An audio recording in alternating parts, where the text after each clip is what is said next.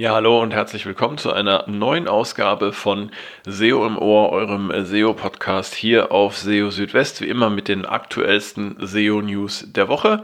Und ja, in dieser Ausgabe wollen wir uns mal ein bisschen näher mit der Frage beschäftigen, warum Überschriften bzw. Details von Überschriften gar nicht so wichtig sind aus SEO-Sicht, wie äh, vielfach angenommen wird. Außerdem haben wir auch noch weitere Meldungen dabei. Zum Beispiel Google sagt, Seiten, die zuletzt vor längerer Zeit gecrawlt wurden, sind nicht wichtig für Websites. Es gibt keine generellen Ranking-Vorteile einer Website gegenüber anderen äh, Websites.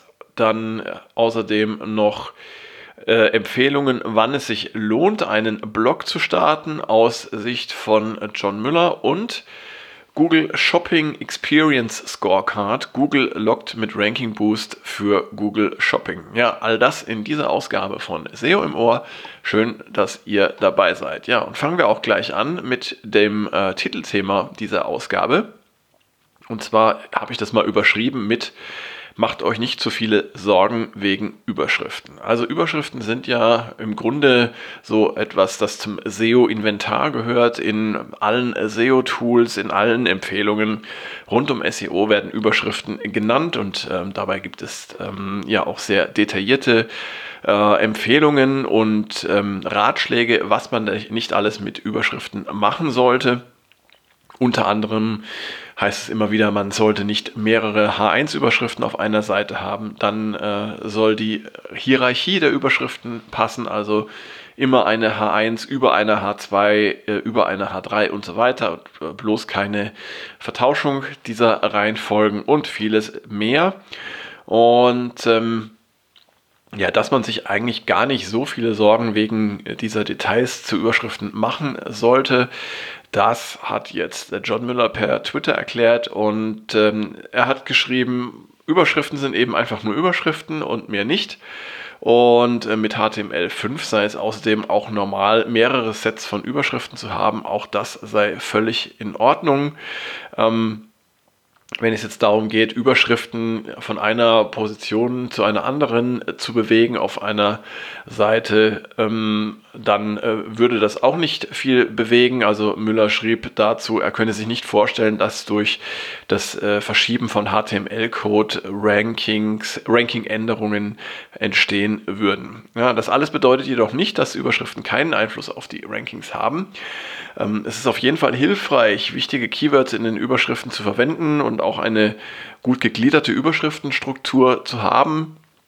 Das hilft vor allem den Besucherinnen und Besuchern auf euren Seiten und es äh, hilft Google auch so ein bisschen äh, die inhaltliche Struktur eurer Seiten zu erkennen. Aber wenn es eben um solche Details geht, wie die, die ich jetzt gerade genannt habe, dann äh, muss man so ein bisschen äh, die Kirche im Dorf lassen und ähm, ja, braucht dann eben nicht äh, äh, zu viel umzuschieben oder umzustellen. Das bringt dann weitaus weniger als der Aufwand, den man, den man da hineinsteckt. Kommen wir zum nächsten Thema und zwar geht es um das Crawlen äh, von Webseiten durch Google beziehungsweise den Besuch von Seiten durch den äh, Googlebot. Und da haben wir in dieser Woche erfahren, dass Seiten, die schon länger keinen Besuch des Googlebots mehr zu verzeichnen haben, dass die wohl für eine Website nicht wichtig sind. Nämlich genau das hat John Müller auf Twitter geschrieben. Er hat äh, tatsächlich äh, in einem Tweet mitgeteilt, ähm, er gehe eben davon aus, dass ähm, ja, Seiten, die zuletzt im vergangenen Jahr gecrawlt worden sind, nicht wichtig für die Website sind. Es ging dabei um die Anfrage eines Nutzers auf Twitter, der beschrieben hatte, dass die äh, Zahl der Klicks aus der Suche ähm, stark zurückgegangen sei und er hatte da entsprechende Beispiel-Screenshots aus der Google Search Konsole gebracht für äh, bestimmte URLs, die eben schon lange nicht mehr gecrawlt wurden und ja, daraus lässt sich eben entnehmen, dass URLs, die schon lange keinen Besuch vom Googlebot mehr hatten, dass die eben anscheinend zumindest für Google oder eben auch insgesamt für eine Website nicht wichtig sind. Ihr könnt das auch ganz einfach mal selber ähm, ausprobieren oder anschauen indem ihr zum Beispiel das URL Inspection Tool in der Google Search Console verwendet und dann einfach mal diese URL prüft, ähm, die ihr euch anschauen wollt, um zu gucken, wann war denn der Google Bot das letzte Mal auf dieser ähm, Seite drauf. Und je nachdem, wann das dann war, könnt ihr da entsprechend äh, Rückschlüsse darauf ziehen, ähm, ja, wie wichtig Google ähm, diese Seite ist. Denn ganz klar, wichtige Seiten werden natürlich von Google öfter besucht als unwichtige Seiten. Google möchte darauf achten, dass der Index möglichst aktuell ist und äh, hier wird natürlich vor allem für solche Seiten häufiger aktualisiert, die eben auch für die Suche eine wichtigere Rolle spielen. Das heißt, umso öfter der Googlebot da vorbeischaut, ja, desto wichtiger ist eine solche Seite in den Augen von äh, Google und ähm, ja, ist eigentlich ein ganz nettes Hilfsmittel, sich das einmal anzuschauen. Nächstes Thema, es gibt keine generellen Ranking-Vorteile einer Website gegenüber einer anderen Website. Auch das haben wir in dieser Woche gelernt. Ähm, manchmal kann beim Blick auf die Suchergebnisse von Google der Eindruck entstehen, dass äh, bestimmte Websites stets auf den vorderen Rankings zu finden sind. Dazu gehören zum Beispiel äh, Wikipedia, Amazon und so weiter. Allerdings ist es eben nicht so, dass eine Website in den Rankings immer den Vorzug vor anderen äh, Websites erhält. Ähm, dazu hat John Müller auf Twitter geschrieben, es komme darauf an, wonach man suche und welche Ergebnisse Google für relevant halte. Es gebe keine Spezialrankings für bestimmte Websites und deshalb sei es auch nicht so, dass Website A immer vor Website B ranke. Das kann so verstanden werden, dass die Relevanz von Websites für bestimmte Keywords die Stärke einer Website bzw. einer Domain ausstechen kann. So ist es also durchaus möglich, dass auch kleinere Websites in den Suchergebnissen vor großen Websites wie zum Beispiel Wikipedia rangieren können, wenn Google sie für besonders relevant hält.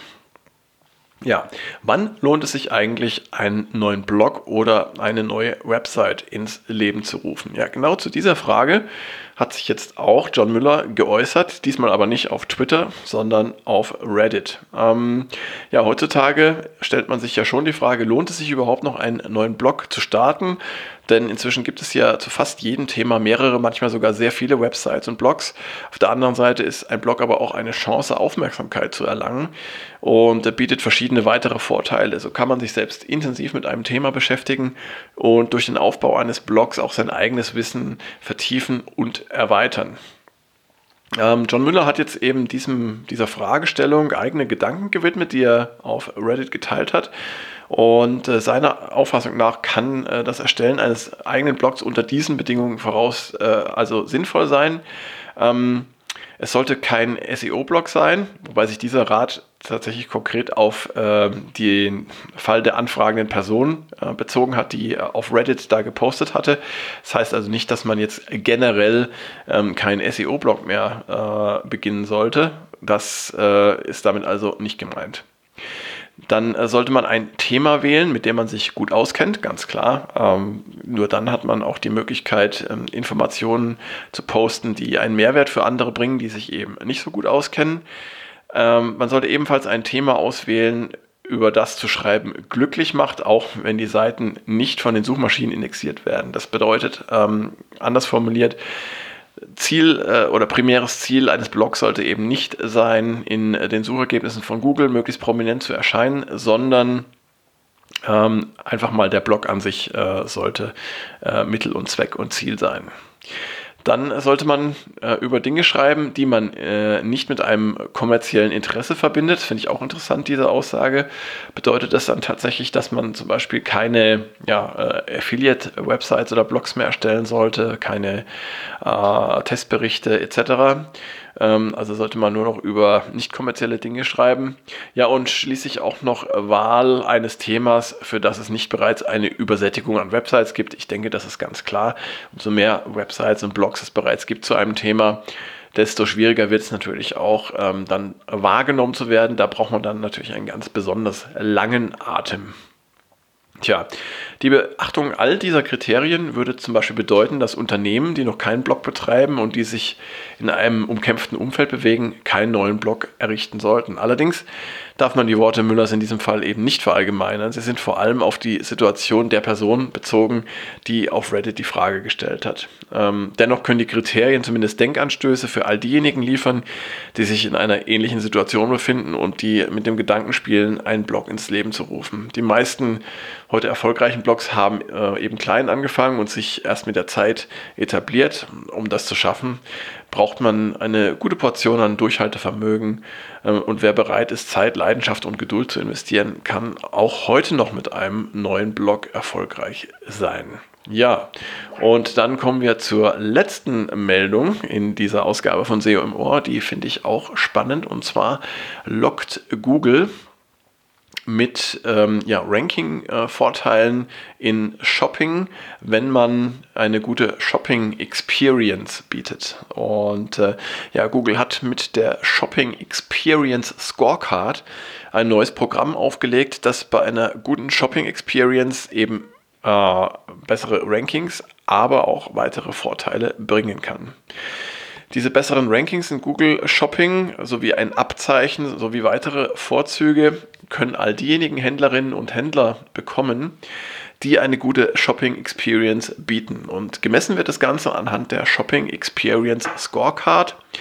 Dabei werden verschiedene Aspekte der Shopping Experience ermittelt und für jeden Bereich können äh, verschiedene Bewertungen ähm, erzielt werden, beziehungsweise eine von verschiedenen Bewertungen.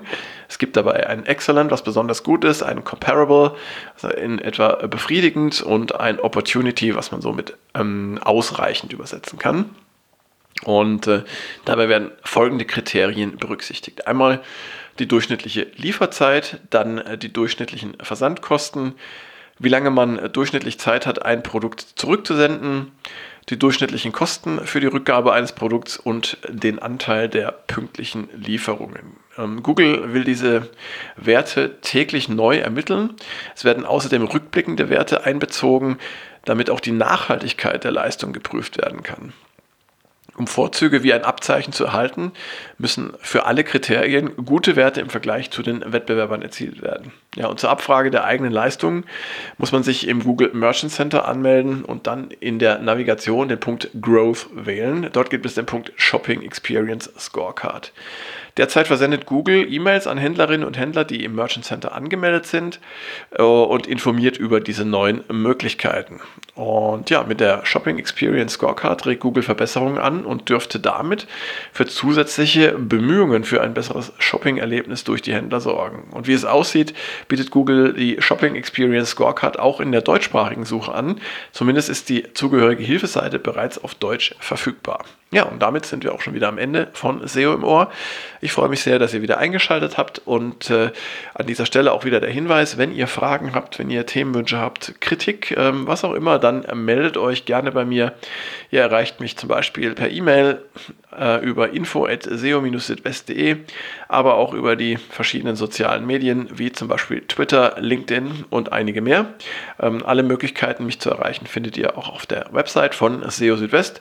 Und äh, ja, damit möchte ich mich von euch an dieser Stelle erstmal verabschieden.